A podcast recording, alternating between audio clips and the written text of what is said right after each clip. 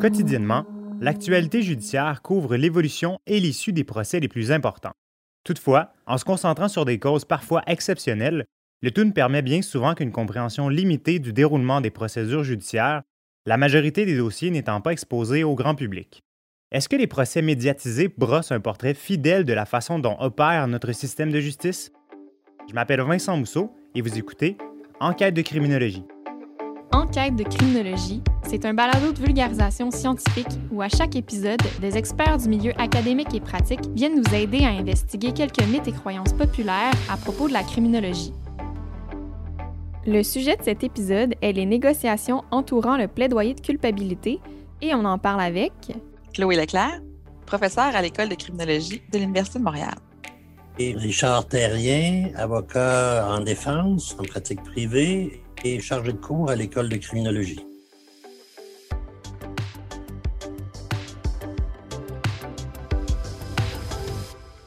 Même si les procès médiatisés nous donnent un accès partiel au déroulement du processus judiciaire, en règle générale, ça demeure assez complexe de comprendre pleinement ce qui se passe dans nos salles de cours. Pour que l'on soit tous sur la même longueur d'onde, pourriez-vous d'abord nous expliquer le fonctionnement de base de nos tribunaux dans les causes criminelles? D'abord, il faut noter qu'on a un système accusatoire. Accusatoire dans le sens que le procureur de la couronne, le DPCP, qu'on appelle le directeur des poursuites criminelles et pénales, accuse des individus, évidemment suite à la preuve recueillie par la police, et il y a un avocat en défense ou une avocate en défense qui, évidemment, le mot le dit, défend l'individu. Donc, c'est des personnes qui sont en opposition d'une certaine façon, euh, bien qu'il y ait beaucoup de collaboration dans le système, on va en parler évidemment. Alors, la plupart des euh, causes criminelles se déroulent à la Cour du Québec. C'est la majorité des causes dans notre système québécois. Et il y a également la Cour supérieure qui fait les procès par jury, c'est-à-dire les procès des crimes les plus sérieux, entre autres les causes de meurtre, dont on entend parler régulièrement, donc qui se déroulent devant 12 jurés qui forment un jury et qui est accompagné, ce jury, d'un juge de la Cour supérieure qui est le maître du droit. On dit que le jury est le maître des faits. Alors, c'est un système accusatoire dans le sens que les gens sont en opposition, donc il y a des intérêts divergents là-dedans. C'est de ça dont on va surtout parler. Et aussi ben, de l'idée qu'on a de la justice par rapport à ce qu'on en voit, ce qu'on en entend et par rapport à la réalité des choses. Et justement, peut-être pour nous aider à comprendre la différence entre cette perception qu'on peut avoir du système de justice et la réalité des choses, pourriez-vous nous indiquer un peu comment se déroulent les échanges à la Cour? Bien, peut-être, moi, c'est une, des premières choses euh, qui, surprend, je pense, quand on est soit accusé ou qu'on assiste pour la première fois à des procédures judiciaires où on ne comprend pas vraiment ce qui se passe. tout est tellement loin de ce qu'on peut s'imaginer ou de ce qu'on peut voir dans, les films ou même dans les séries télé.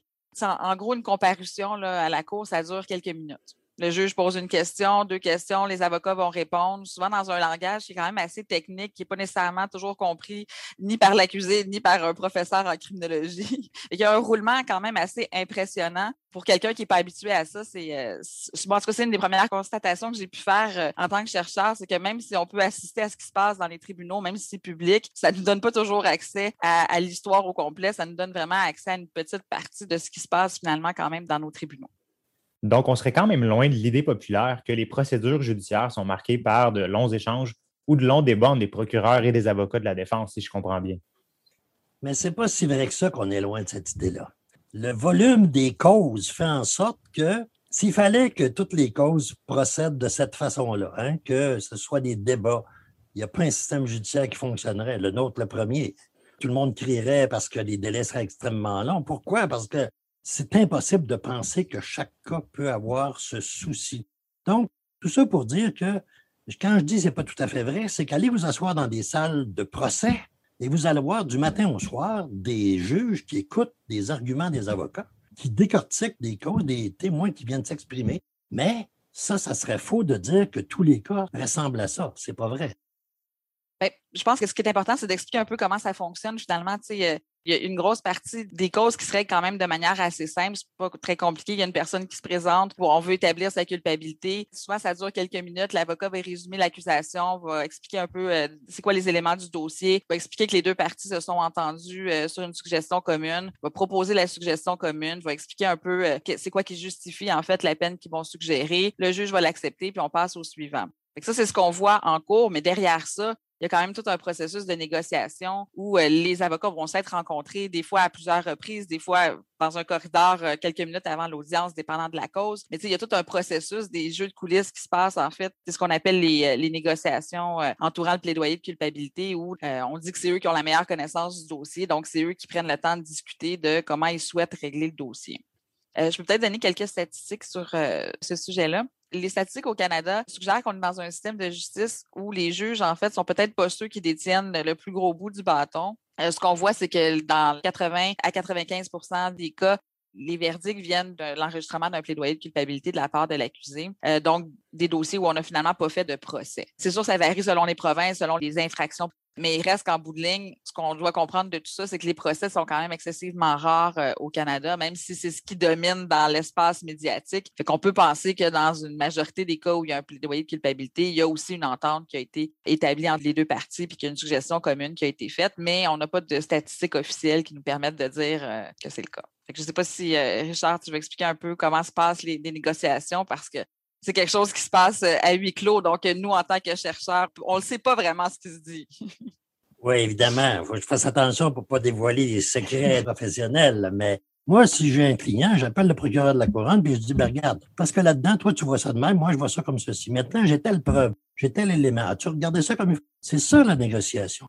Alors, c'est vrai que de s'imaginer que le juge a le dernier ben, il y a le dernier mot. S'il met son pied à terre des fois parce qu'il y a des choses pas correctes qui se passent, c'est vrai, mais bien souvent, effectivement, comme Chloé dit, ben, il avalise une, une suggestion qui a été concoctée par les avocats.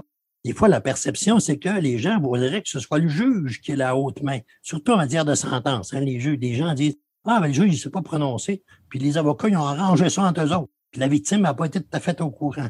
Puis, euh, des fois, il y a des victimes qui, effectivement, se sentent pas considérées comme elles devraient l'être. Mais le système s'est amélioré de telle façon que, quand même, il y a des provisions, des dispositions dans le code criminel qui forcent la couronne à prendre le pouls de la victime, à s'interroger euh, sur ce qu'elle souhaiterait, ce qu'elle veut, puis euh, force le juge à s'occuper effectivement de ce que veut la victime aussi. Et donc, le rôle du juge quand il se trouve devant une proposition commune des avocats, c'est quoi exactement? On voit que dans bien des cas, ben, son rôle est peut-être plus secondaire, mais est-ce qu'il va seulement entériner l'offre qu'on lui soumet ou il est tenu d'en faire une évaluation approfondie pour chacun des dossiers? Ben, le Code criminel impose au juge des devoirs quand il reçoit un plaidoyer de culpabilité de quelqu'un. Il doit effectivement s'assurer que la personne sait pourquoi elle plaide coupable, si elle a eu des menaces, si c'est un consentement libre et éclairé, etc. Il doit s'assurer que les faits de la cause, effectivement, euh, correspondent aux accusations qui sont portées. Et euh, au-delà de ça, ben, l'idée d'accepter des suggestions communes, c'est un peu dans la trame dont on parlait tantôt, à savoir que le système fonctionne bien plus rapidement si les avocats ont défriché le terrain. Et, donc, euh, la plupart du temps, les juges, quand ils s'aperçoivent que les avocats et les avocates sont des gens d'expérience ou des gens qui travaillent bien ou qu'il n'y a pas de chance que l'une partie se fasse rouler par l'autre ou que c'est pas contre l'intérêt public ou que ça déconsidère pas l'administration de la justice, vont effectivement entériner les suggestions. Donc, je dirais que dans la très grande majorité des cas, les juges vont poser quelques questions, mais surtout voir si l'accusé est, pas euh, floué dans tout ça. Alors, c'est la jurisprudence qui a établi qu'un juge ne peut pas, de façon intempestive, refuser une suggestion commune si elle a été bien négociée par des personnes responsables et compétentes. Dans le fond, c'est une décision de la Cour suprême qui a été rendue en, en 2016. Puis, même dans cette décision-là, on reconnaît que ces suggestions communes-là sont essentielles au bon fonctionnement de l'administration de la justice. Puis il y a comme tout un protocole où s'il veut refuser une entente, il faut qu'il invite les différentes parties à renégocier avant, à lui faire une proposition. Donc, tu sais, c'est ça. Dans la tradition, en fait, juridique, on permet au juge, mais on lui demande quand même de le faire de manière très, très exceptionnelle, dans, juste dans certaines euh, circonstances.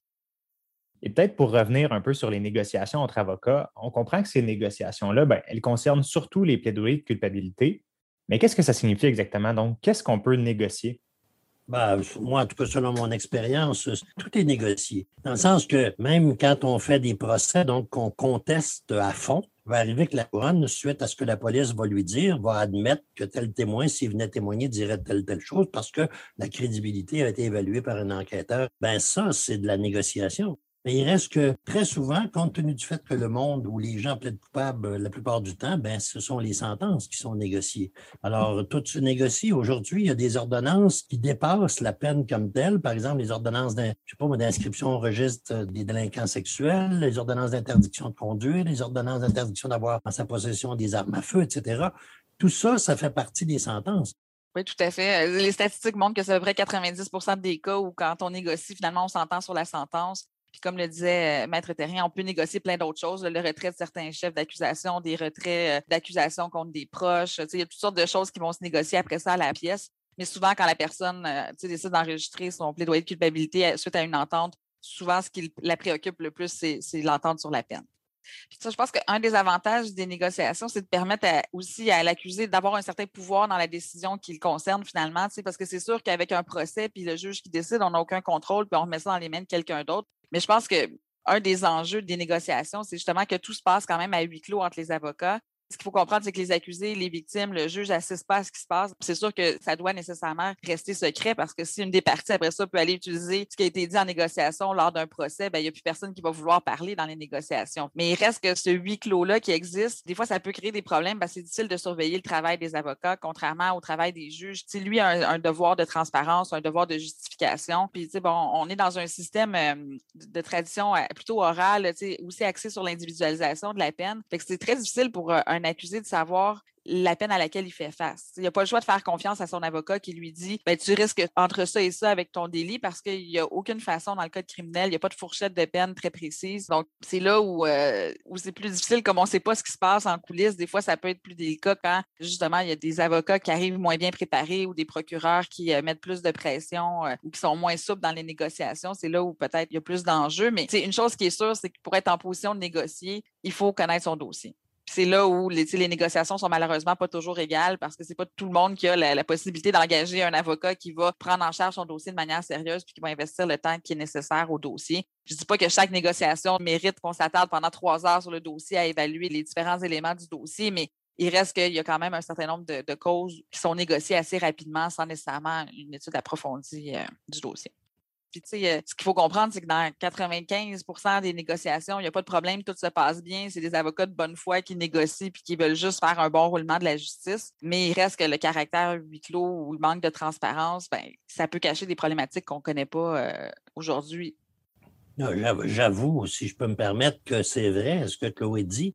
Puis aussi, ben, bien souvent, on a des clients qui viennent nous voir puis qui vont parler contre l'avocat qu'ils ont déjà eu, etc., etc. Alors, c'est certain qu'il y a des conflits des fois, mais selon moi, la solution à ça, c'est plus de transparence et d'explication. Vous avez tous les deux mentionné qu'il y a une majorité de causes qui est résolue par un plaidoyer de culpabilité. À première vue, ça nous laisserait croire que dans une majorité de cas, ben, l'individu qui est accusé est effectivement coupable des actes qui vont lui être reprochés, simplement parce qu'une personne innocente ne se déclarerait pas coupable d'une infraction qu'elle n'a pas commise. Est-ce que c'est vraiment le cas? Bien, malheureusement, c'est un mythe sur le questionnaire qu'on avait passé euh, auprès de 126 euh, justiciables. On leur avait demandé est-ce que ça vous est déjà arrivé de plaider coupable à une infraction pour laquelle vous étiez innocent? En fait, 43% des répondants ont dit que oui, ça leur était déjà arrivé. en fait, il y, a, toutes sortes de raisons qui expliquent euh, les décisions qui ont été prises, mais il y a deux caractéristiques qui sont assez importantes la première, c'est qu'il y a toujours une incertitude qui entoure le procès, puis qui crée un grand malaise chez les gens. Les gens sont très inconfortables avec le fait d'aller en procès puis de mettre la décision dans les mains d'un juge. Ils ont l'impression que même s'ils sont innocents, euh, leurs antécédents ou leur euh, consommation d'alcool, par exemple, va les rendre coupables de facto, puis qui ont très peu de chances de gagner. Puis le, plaidoyer de culpabilité apparaît comme une issue beaucoup plus sûre, puis beaucoup plus rapide. Puis souvent, mais ben, on se fait dire aussi que si on plaide coupable, ben, on va avoir une peine beaucoup moins sévère, hein, euh, faute avouée à demi pardonnée. Puis l'autre caractéristique qui explique quand même assez bien le profil des gens qui vont faire un faux plaidoyer de culpabilité, c'est qu'ils veulent se sortir d'une situation qu'ils perçoivent comme étant très anxiogène, ils sont vraiment fatigués par les procédures judiciaires, généralement qui durent depuis longtemps, puis ils veulent à tout prix finir avec les procédures puis passer à autre chose.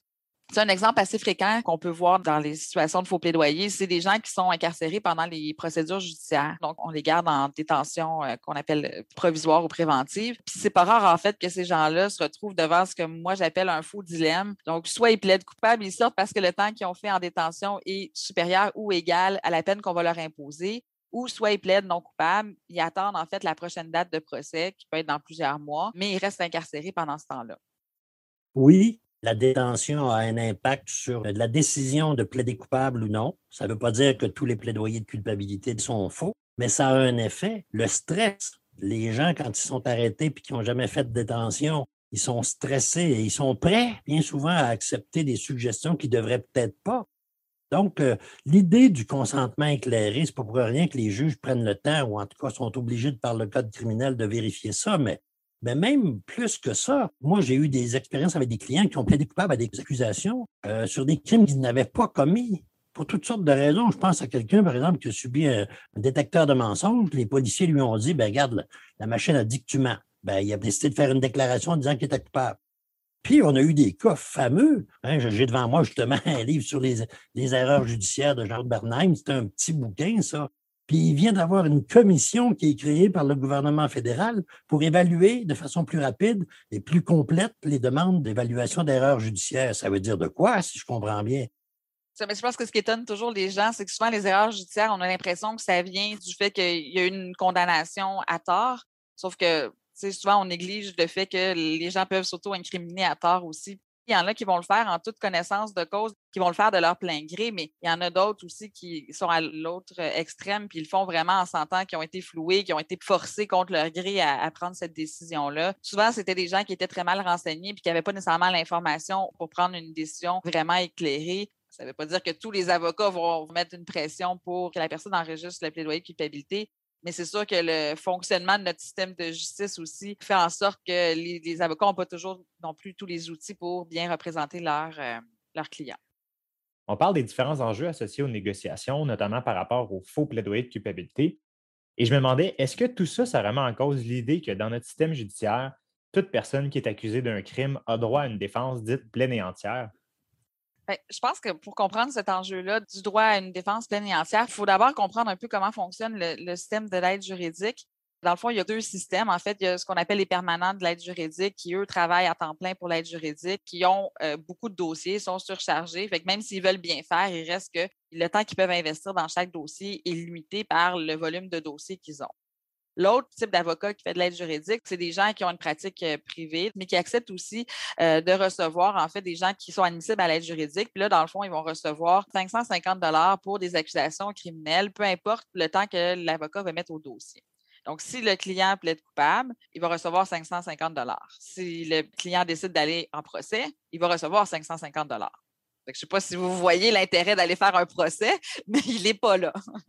il y a beaucoup d'avocats qui finalement vont refuser les mandats d'aide juridique parce qu'ils ne sont pas assez payants pour le travail qu'il y a à faire. Qu'est-ce qu'on fait alors? Qui accepte finalement de faire des procès sous mandat d'aide juridique? Ben, c'est soit des avocats, des permanents de l'aide juridique, sinon c'est des avocats qui vont être très dévoués, qui vont accepter de faire euh, le travail de manière pro bono. Euh, mais ils sont quand même assez rares. Puis souvent, ben, chaque avocat va accepter un certain nombre de dossiers comme ça par année. Mais à un moment donné, ils ne peuvent pas non plus faire euh, l'ensemble de leur pratique sur ça parce qu'ils n'y arriveront pas au, bout de l'année.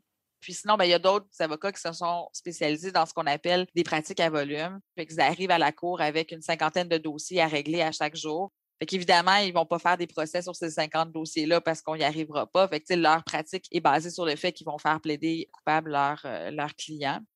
Donc, euh, encore là, pour plusieurs dossiers simples avec un règlement facile où bon, la personne a commis une infraction, elle reconnaît l'infraction, c'est quelque chose qui est assez simple, ça ne pose pas nécessairement de problème. Mais dans les dossiers où la personne a une défense qu'elle pourrait faire valoir, bien là, ça pose problème parce qu'on n'a pas passé assez de temps dans son dossier pour savoir qu'elle a une défense euh, à faire valoir parce qu'il faut quand même une certaine étude du dossier pour arriver à cette conclusion-là. Euh, oui. Encore un sujet où il y aurait beaucoup à dire, n'est-ce oui, hein? Quand Chloé parle du système avec l'aide juridique, même à l'aide juridique, moi j'ai été 18 ans à l'aide juridique. Quand euh, elle dit euh, que quelqu'un peut s'investir, ben, c'est vrai puis c'est pas vrai. Parce que tu prends trop de temps dans tes dossiers, puis parce que tu regardes des, arguments en vertu de la charte, puis tu soulèves toutes les pierres du dossier, mais ben, tu vas te le faire dire. Parce qu'à l'aide juridique, qu'est-ce qui fonctionne? C'est les statistiques. Alors, euh, en tout cas, pour moi, même les avocats d'aide juridique ne peuvent pas faire tout ce qu'ils veulent pour représenter leurs clients de toutes les façons qu'ils souhaiteraient. C'est quasiment impossible. Alors, il reste euh, la pratique privée où les gens vont payer.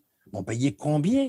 Puis aussi, ben, si on revient sur le fond de l'affaire, à savoir défense pleine et entière, euh, il faut avoir regardé le dossier. C'est si le, client est obligé de se battre avec son propre avocat pour essayer de revendiquer le droit de, soulever tel tel arguments, ça part pas bien, comme on dit. Hein? Si ton propre avocat les a pas vus, puis pour les voir, moi, si quelqu'un vient me voir et me dit, ben oui, j'ai de l'argent, je peux engager un stagiaire, mon associé peut travailler dans le dossier. Alors, la défense pleine et entière, a bien de changer de track par rapport à quelqu'un qui ne peut pas m'offrir ces honoraires-là. Alors, est-ce que c'est possible de penser de même que des gens vont faire des défenses, vont se prévaloir de ce droit-là dans tous et chacun des dossiers? Impossible. Impossible. Ben, ça. Moi, je pense que ça soulève la question de savoir est-ce que le procès, finalement, ça devient un luxe que certains accusés ou même avocats sont capables de se permettre? je pense que déjà, les procès sont l'exception. Puis même si euh, certains voudraient en fait faire des procès, euh, c'est nombreux sur les accusés qui nous ont dit ben moi, mon avocat m'a dit si tu penses que je vais faire un procès sur l'aide juridique, tu te mets un doigt dans l'œil. Ça nous montre à quel point finalement cette illusion en fait du droit à un procès est, quand même bien présente. Donc, autant pour les avocats en pratique privée que pour ceux de l'aide juridique, semble y avoir certains avantages, mais aussi certains enjeux liés au plaidoyer de culpabilité et même plus globalement aux négociations en fait qui vont avoir lieu avant. Pour conclure l'épisode, est-ce qu'on doit au final voir plus de bénéfices ou au contraire plus de risques à l'idée d'une justice négociée? Ben, moi, je, pense que c'est un peu des deux. Hein. En tout cas, moi, mon travail de chercheur, c'est de mettre en lumière ce qui ne fonctionne pas, mais je reste consciente que on parle des problèmes du fonctionnement du système de justice, mais il reste que ce fonctionnement-là, cette négociation-là, je pense qu'elle reste indispensable et elle, est nécessaire. Il y a beaucoup de dossiers dans lesquels il n'y a pas d'enjeu, puis la négociation, c'est la meilleure façon de régler les dossiers, puis il n'y a pas nécessairement de problème avec ça. C'est sûr que le fait de négocier, pas de faire de procès, bien, ça permet une économie de temps, d'argent, de stress, autant du côté de la défense, mais aussi pour les victimes qui n'auront pas à témoigner, euh, pour les acteurs judiciaires qui n'auront pas à nécessairement s'obstiner sur chaque détail de la cause. Là, je pense où il y a des problèmes, c'est pas tellement dans le principe d'une justice négociée, mais c'est plus dans la manière dont c'est mis en œuvre au quotidien c'est souvent des problèmes de sous-financement de la justice qui fait en sorte qu'après ça, la justice négociée devient problématique. si on finançait correctement la, justice, si on finançait correctement le système d'aide juridique, il y a bien des problèmes qui seraient beaucoup moins importants. Vous savez, en pratique, euh, l'image que j'ai dans ma tête, c'est des anciens clients que je côtoie ici, euh, dans mon patelin. Et je les revois, puis c'est rare que je vois dans la, façon dont ils me parlent euh, l'idée ou que je détecte l'idée qu'ils se sont fait flouer par le système.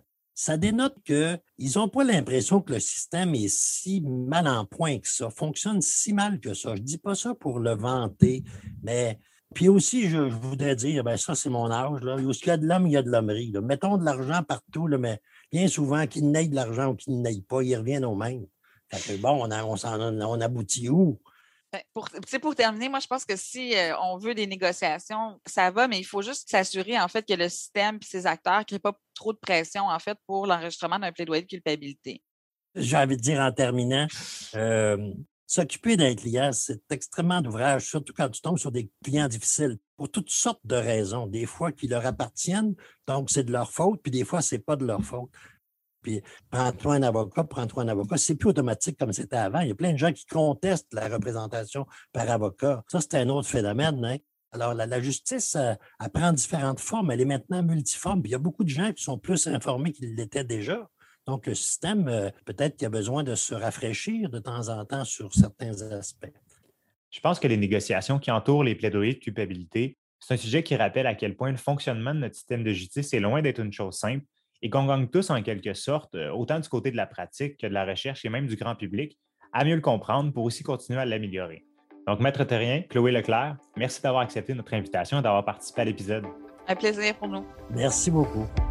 Contrairement à ce qui domine dans l'espace médiatique, la majorité des causes criminelles se concluraient plutôt par un plaidoyer de culpabilité résultant d'une proposition commune des avocats que par un procès. Et bien que les négociations soient parfois vues comme une forme de marchandage incompatible avec les principes de droit, il faut aussi reconnaître qu'elles représentent un certain gage de l'efficacité de notre système de justice. Vous écoutiez Enquête de criminologie, un balado du CICC, le Centre international de criminologie comparée. La réalisation et la coordination de ce balado est assurée par Marie-Ève Dubois et Vincent Mousseau, assistés de Marine Créquer et Raphaël Loireau.